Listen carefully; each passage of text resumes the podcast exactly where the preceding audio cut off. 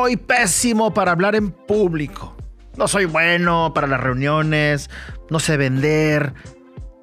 Expresiones como estas las escucho con demasiada frecuencia.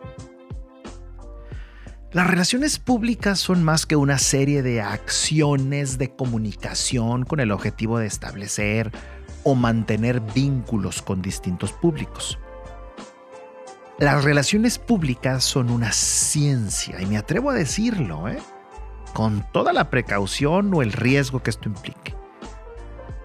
Pero son una serie de pasos con hipótesis establecidas desde un inicio, con metas escritas, acordadas desde un inicio.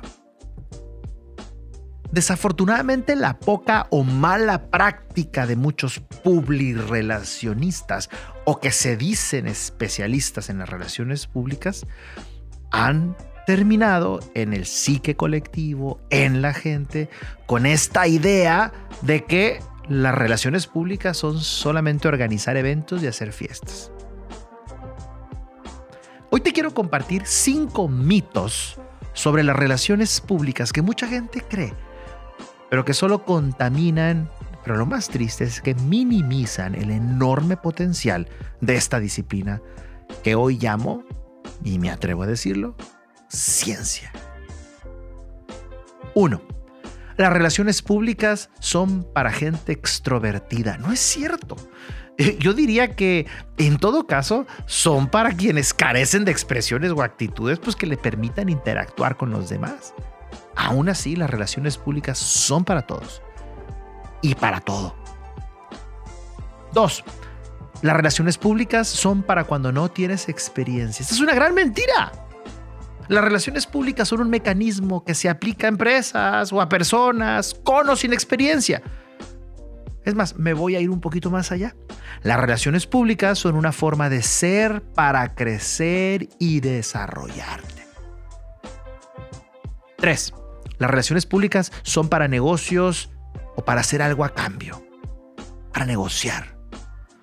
No precisamente, es más, ni siquiera es un objetivo, una máxima de esta disciplina, más bien son mecanismos para lograr objetivos en donde las partes mantengan las buenas relaciones, se fortalezcan, o en el peor de los casos, que las afectaciones sean las mínimas. Número 4. Las relaciones públicas son para cuando necesitas alguna cosa, no es cierto, negativo. Este mito es una mentira. El campo de las relaciones públicas va desde conseguir algún objetivo hasta la prevención de adversidades. Conectarse con terceros, despejar dudas o formar cultura en las audiencias o en los consumidores. Es muy amplio el campo de acción. Número 5. Las relaciones públicas son puros eventos y fiestas. Esta es la parte que personalmente más me duele porque he visto decenas de ex empleados ahora dedicándose a esta talentosísima disciplina y terminan vendiéndose como relacionistas ofreciendo servicios de organización de eventos o de maestros de ceremonias. Desde la perspectiva empresarial o corporativa, ¿cuál es el futuro de las relaciones públicas? Es buen tema y es buen tema para otra videocolumna, pero déjame darte tres ideas que he identificado como campo de acción para esta hermosísima carrera. Primero, el storytelling. Existe una necesidad enorme por generar historias atractivas para provocar lo que toda empresa quiere de sus productos. Engagement. Número 2. El story doing. Pasar de la idea a la acción. Articular y materializar las estrategias. Siempre he visto que el verdadero publirelacionista pues he visto en la persona que es capaz de desde atrás operar y no en el protagonismo, hacer que las cosas sucedan. Ahí hay mucho dinero. Y por último, número tres, la información. El profesional de las relaciones públicas complementa su experiencia con el valor de los datos, la estadística, la información objetiva. La combinación de evidencias científicas que provee la investigación de mercados, por ejemplo, pues con el sentido común de las relaciones públicas hacen de esto un cóctel poderoso para cualquier proyecto.